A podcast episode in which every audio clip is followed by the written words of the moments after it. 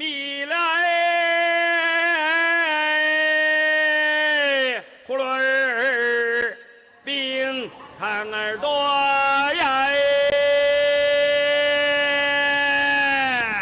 新来的答应我啊！我们六毛六毛，一块一块，伊丽莎白一块喽！5000年の歴史と13億の人口最先端のライフスタイルから昔ながらの懐かしい暮らしまでありのままの中国を紹介する。家庭内暴力が今再び人々の注目を集めています。今日はちょっと深刻な話題です。中国の家庭内暴力事情について話し合います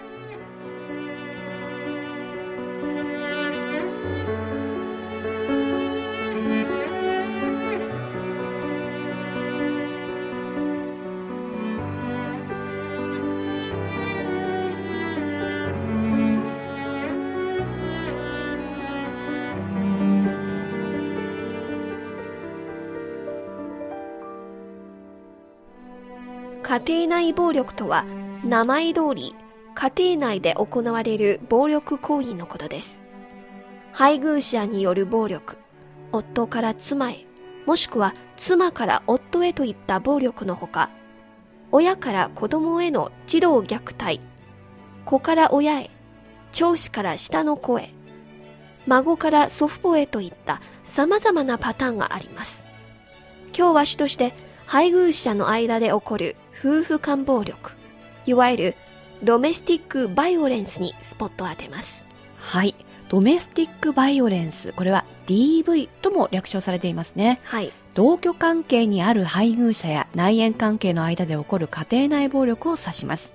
身体的虐待のほか、精神的虐待、性的虐待、経済的暴力、社会的隔離など様々な種類がありますね。そうなんですね、えーちなみに吉野さんこの DV の防止や被害者の保護を図るために日本ではどんな法律や措置がありますか？はい、えー日本ではですね、配偶者からの暴力の防止及び被害者の保護に関する法律 DV 防止法が2001年の10月に施行されました。でもこれは結婚していない恋人間や親戚、親子、姉妹、兄弟などは対象としていないんですね。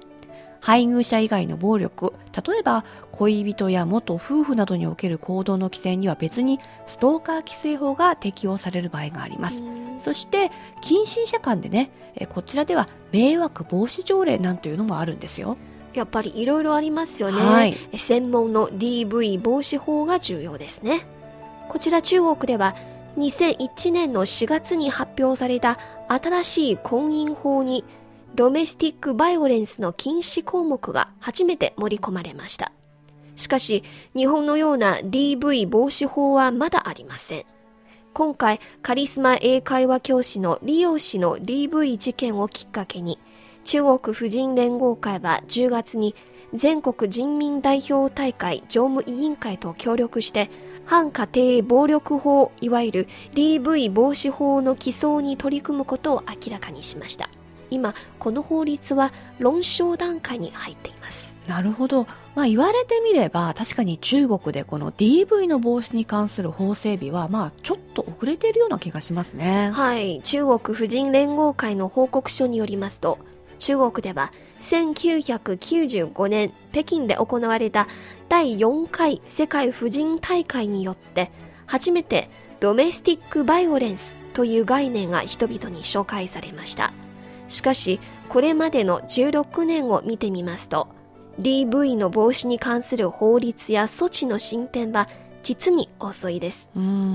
全国婦人連合会がこのほど行ったアンケート調査の結果を見てみましょう。中国では DV の発生率は35.7%で、9割以上が夫から妻への暴力だそうです。また、アンケート調査を受けた女性の16%が配偶者からの暴力を受けたことがあると答えました。さらに、5割、つまり半分以上の女性犯罪者、8割以上の女性殺人犯の犯行は DV を受けたことと関係があるということです。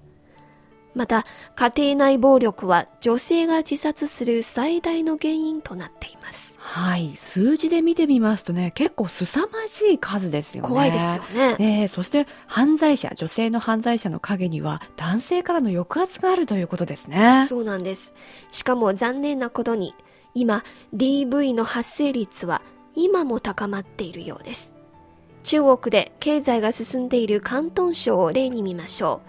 広東省の婦人連合会の統計では、2010年に届いた DV 事件の訴えは3874件あり、2009年より17.6%も増えたということです。1年で17.6%ですか？そうです。これはもう相当な数ですね。もうすでに重大な社会問題ですよね。ではなぜ中国ではこの DV の発生率が上昇しているのでしょうか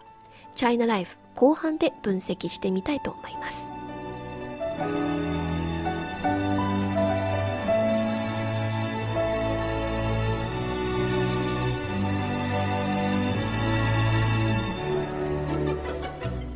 お聞きの放送は北京放送中国国際放送局の日本語番組「いきいき中国」です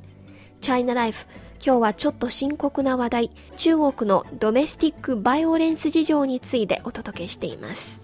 はい。エイリンさん、えちょっとお伺いしたいんですけれども、イメージ的には中国人の旦那さんというのは料理もできるし、家事も手伝うし、奥さんのことをよく聞いてくれる人が多いようなんですけれども、どうしてドメスティックバイオレンスの発生率が高まっているんでしょうか？そうですね。一つはやはり伝統的な考えによるものだと思います。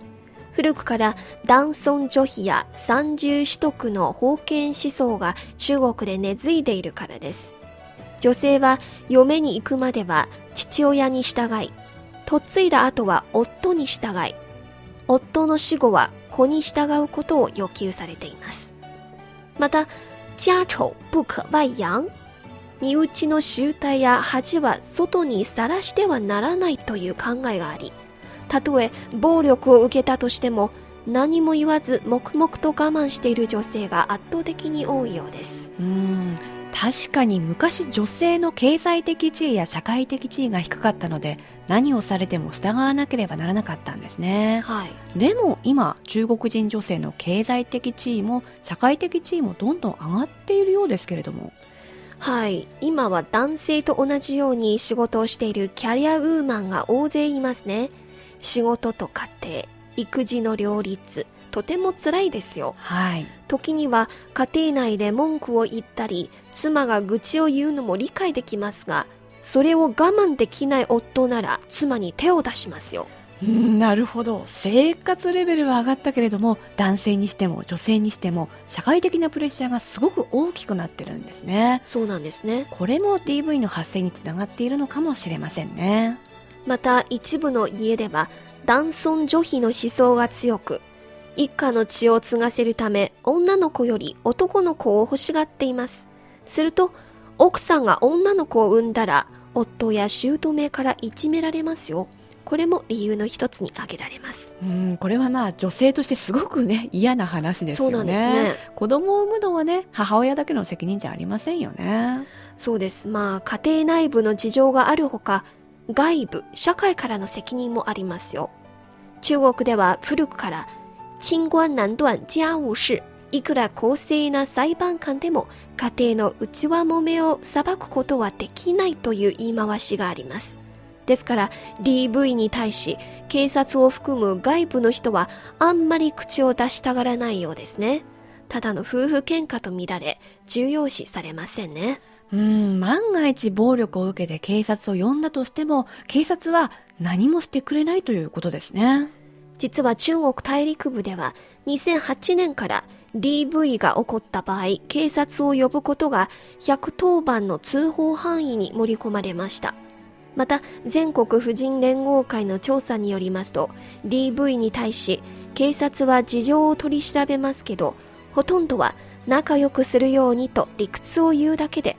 厳しく責任を追及することは少ないということですよ。そうですね。確かにこういきなり第三者が入って判断するのは難しいと思います。でも今回のリーさんのような事件もあります。犯罪は犯罪で DV を犯罪とみなさないのは暴力を振るった人に何も気づかせることもできませんしまたね同じことを繰り返してしまうかもしれませんよね。そうなんですね。え日本ではですねいきなり警察というよりも DV を受けた女性が気軽に頼れる相談窓口そしてホットラインなんかが設けられていますよ。はい。実は DV は世界範囲でも注目度の高い話題です。調べたところによりますとアメリカでは15秒に1人年間200万人以上の女性が DV の深刻な被害を受けており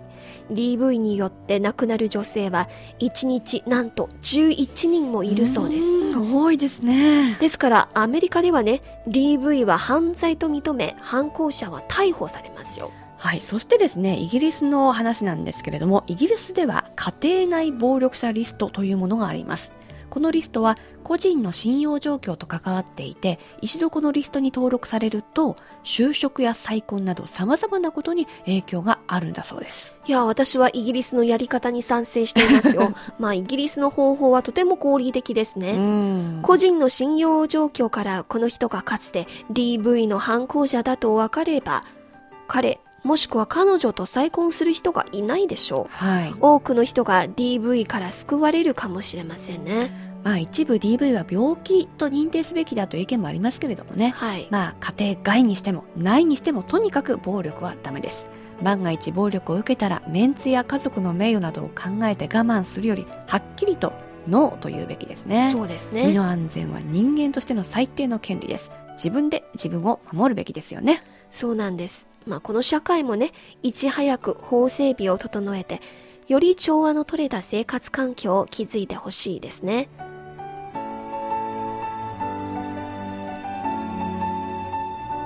今日はちょっと深刻で悲しい話題、中国の家庭内暴力事情について話し合いました。